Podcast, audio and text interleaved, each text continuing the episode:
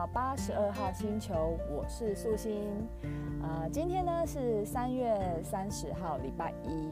那上个礼拜一呢，我们的节目聊到了上班族最头痛的礼拜一症候群。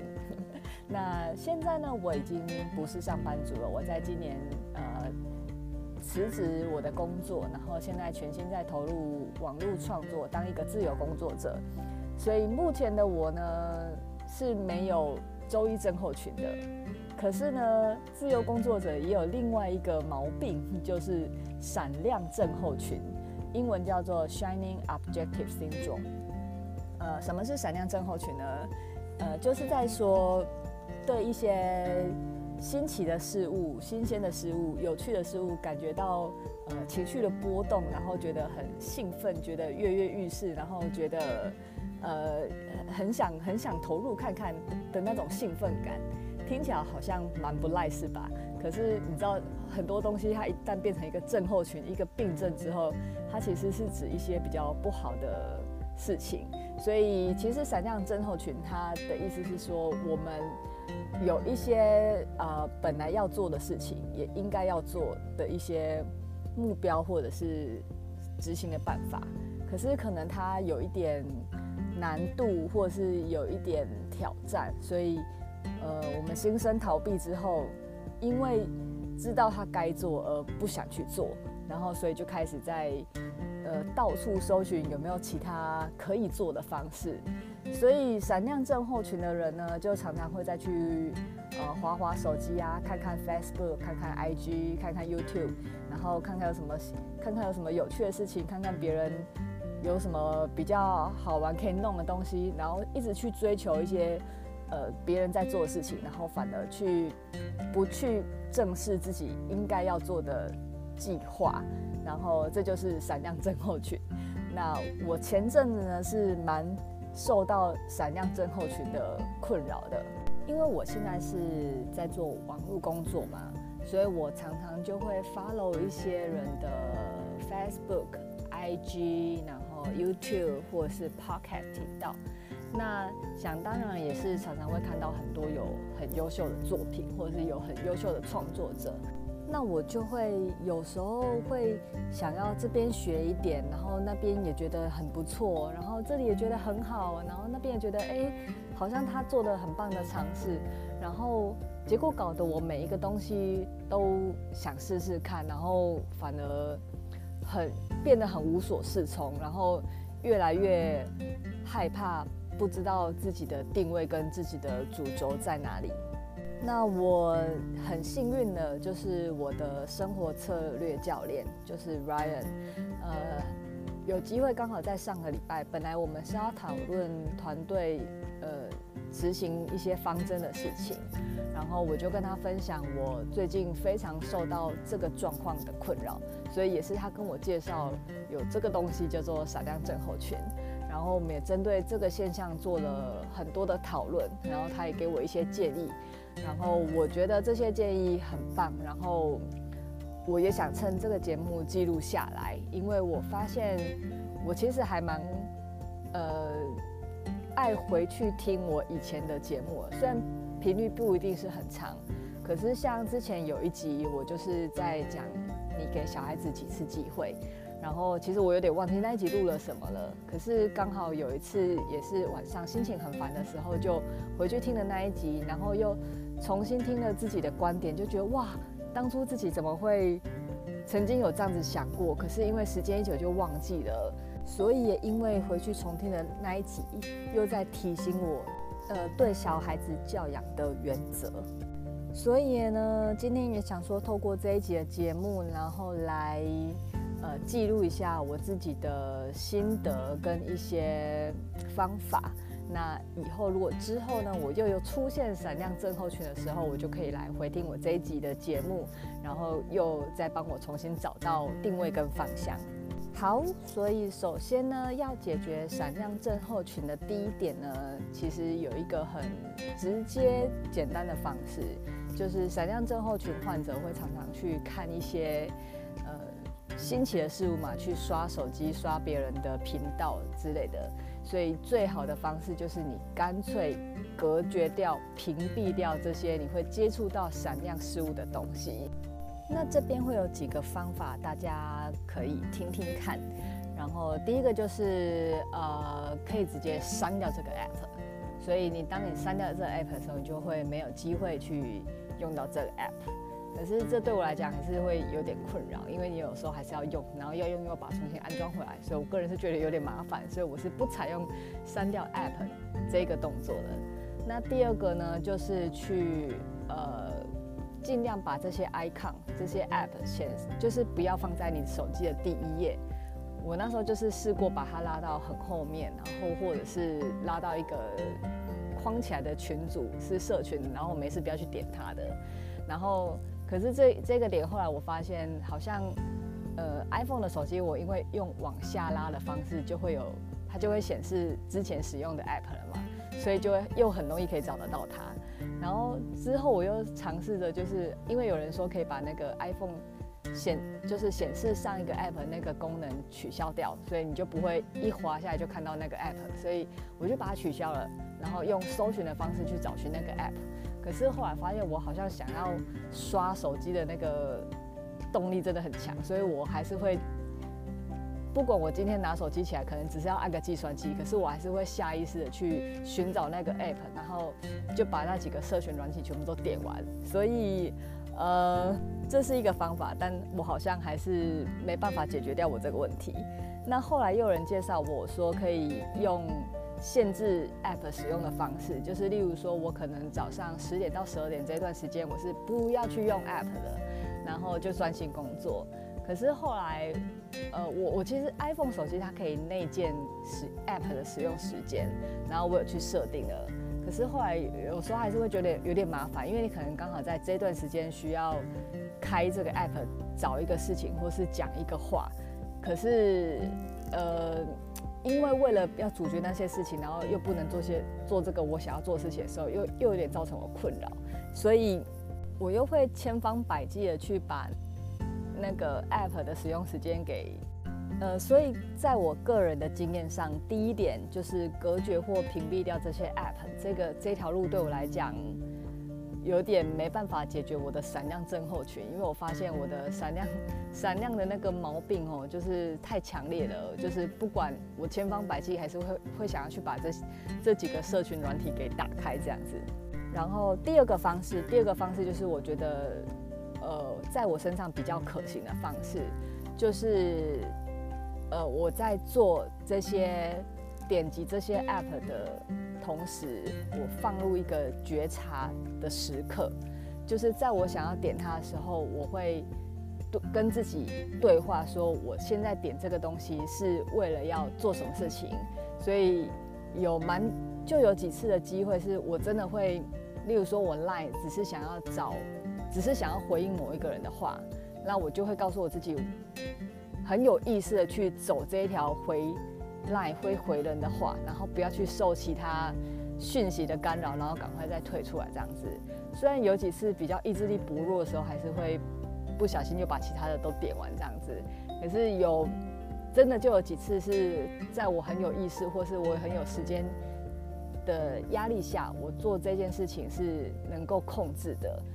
然后有时候如果在呃社群上面看到别人。做得不错的东西，就是闪到我的时候，我也会去思考说，呃，这几个东西跟我现行的目标有没有加分的效果，或者是我在我执行目标的过程中，我需不需要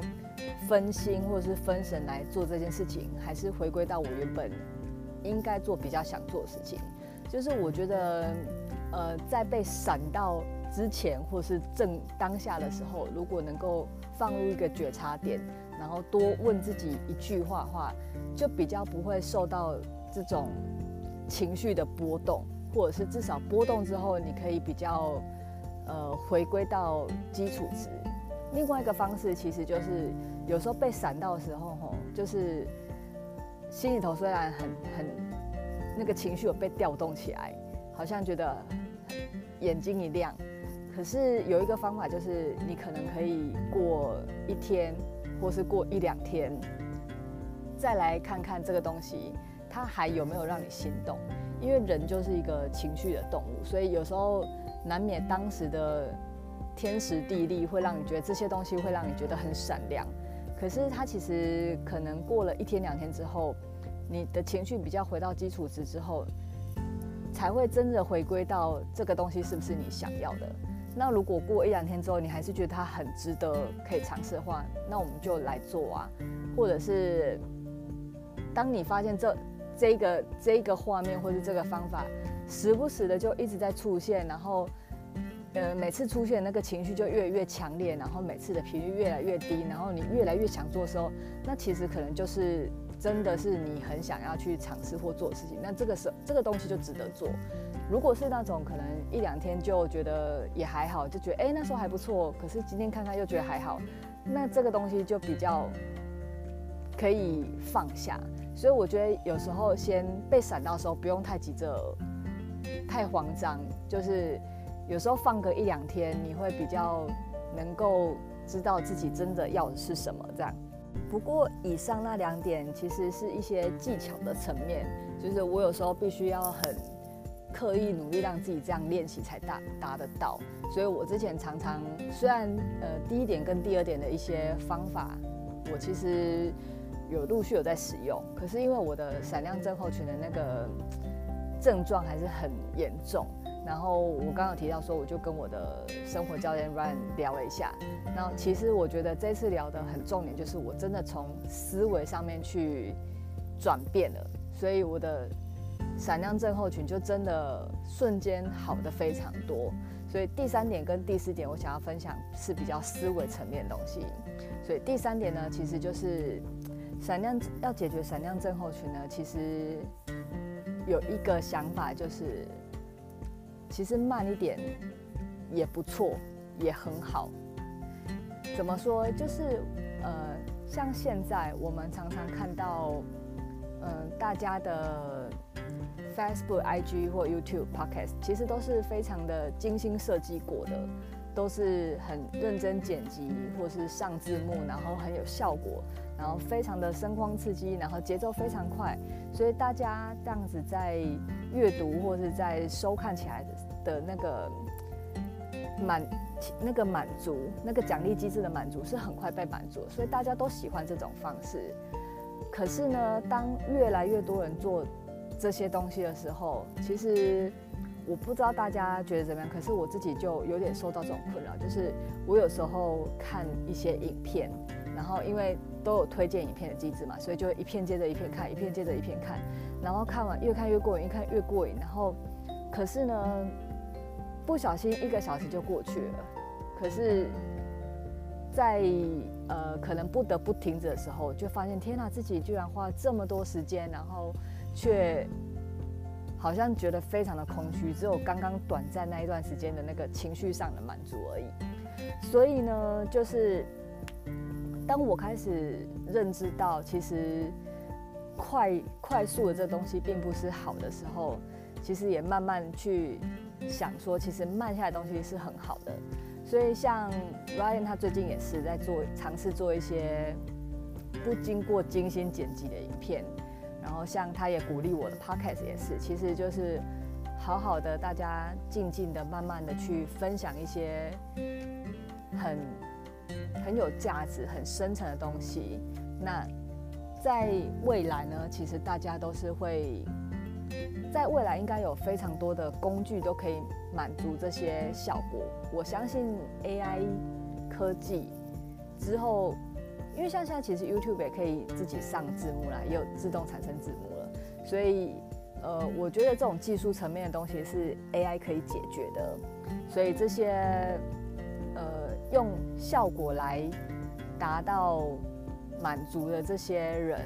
有可能在这些科技都起来的时候，其实大家比的就是内容，就是谁能够真正带给人。价值跟更深层的思考的内容，就是变成是内功才是最重要的。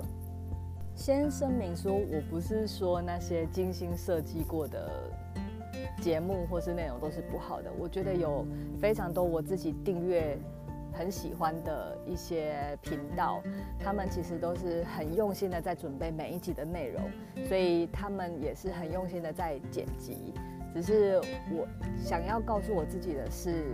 呃，我不需要去追求那些很剪辑，就是过度剪辑，但是却呃比较少深度内容的东西。我要追求的是有很棒、很有价值的内容，当然能够更提升我节目的质感。这是我必须要去努力的方向。我只是要解决我太容易被别人华丽的闪亮到了这个问题的话，其实告诉我自己慢下来也是很棒的一件事情。这个的思维帮助我很多，所以嗯，我觉得不错，就把它记录下来跟大家分享。那最后一个呢，解决到我闪亮症候群的最重要、最重要一点，就是要。回归初心，回归初心真的好重要哦。我觉得，就像我当初呃开这个频道，或者是定位我自己，其实我嗯、呃，我当初就是因为看了八二年生的金智英嘛这部小说，然后他就是在描述我们这个时代的女生，她会面到面对到了一些遭遇，她的环境，然后她的一些。感受，那我自己觉得，呃，因为我们就同一年出生，然后我们也是活在同样的年代，然后所以他的遭遇，其实我觉得在我们这个年代人都或多或少，甚至我觉得有些人是这个八九成几乎都很像的。那我当初做这频道，其实是想要借由我的一些学习，因为呃，我觉得我自己之前也常常。比较会深陷像金智英那样子的问题，就是太把压力放在自己身上，然后太呃太承受这个社会给女性的所有一切。然后我觉得我是因为透过了阅读，然后透过认识的 Ryan 这个很好的朋友，然后整个思维上面改变很多，然后学习到很多东西。然后我觉得呃这些学习都能够帮助我。去跳脱，呃，比较受害者的思维吧。然后很多东西，我觉得是靠，呃，想法上的转变，其实，呃，很多结果会不一样。就是我们可能不能决定我们之前，可是从当下，从现在开始，我所接受到资讯，我所学习到的一切，都是为了我的未来。所以我很希望可以透过我的节目，然后分享我的学习，然后勉励跟我同同时代，甚至是可能不同时代也好，可是我们面临到同样遭遇的人，我们呃会遇到的困境，然后像跟金枝一样，我们生完小孩子之后的一些身体、心灵上面的不平衡，然后我是怎么去。排除的，我是怎么去看看待这一切的，然后我怎么去面对未来，所以其实这是我很想要，我很想要跟大家分享的部分。所以我觉得回归初心这一点，真的让我重新再检视一下我当初做这个频道的内容。然后，所以当我在被那些很很不错的内容闪到的时候，其实我应该去回归到。这些东西跟我想要做的事情有没有相关？有没有帮助？那如果呃有很好的内容，我当然可以去学习，然后去优化我自己的频道。但是也其他如果比较不相关的话，我就能够稍微呃就觉得不要去太太干扰我。真正想要做的事情，因为如果我每一个东西都觉得很好，我每一个东西都想尝试，那我自己也会很无所适从。就像八二法则里面的，我应该把我很重要的时间去专注在那二十 percent 我应该专注的方向上面。好，所以这就是我想要跟大家分享我近期得到闪亮症候群，跟我去克服闪亮症候群的一些技巧。然后第一个技巧就是我必须要去隔绝掉，或是尽量想办法屏蔽掉这些会让我闪亮的东西。那第二个就是，如果真的被闪到的话，我可以放入一个觉察点去思考这个东西，呃，是不是要被闪到？我要不要被它闪到？或者是我可能就放个两三天，看它还闪不闪？那第三个呢，就是让我知道，其实快。跟华丽也不一定是我需要追求的，然后慢下来或是很很简单、很粗糙的，也不一定是一件坏事。它搞不好它在未来还是一件好事。那第四个呢，就是提醒我自己要回到初心，回到我想要想要做的事情，回到我想要贡献的事情，然后嗯，不要被这些太外在华丽的东西所迷惑，然后。就是要去思考自己真正想要努力的方向。好，所以这就是我我这个自由工作者的闪亮症候群。然后不知道大家有没有听过这个名词，然后也让大家认识一下。对，所以啊、那今天节目先到这里喽，那我们就下期再见吧，拜拜，希望大家喜欢。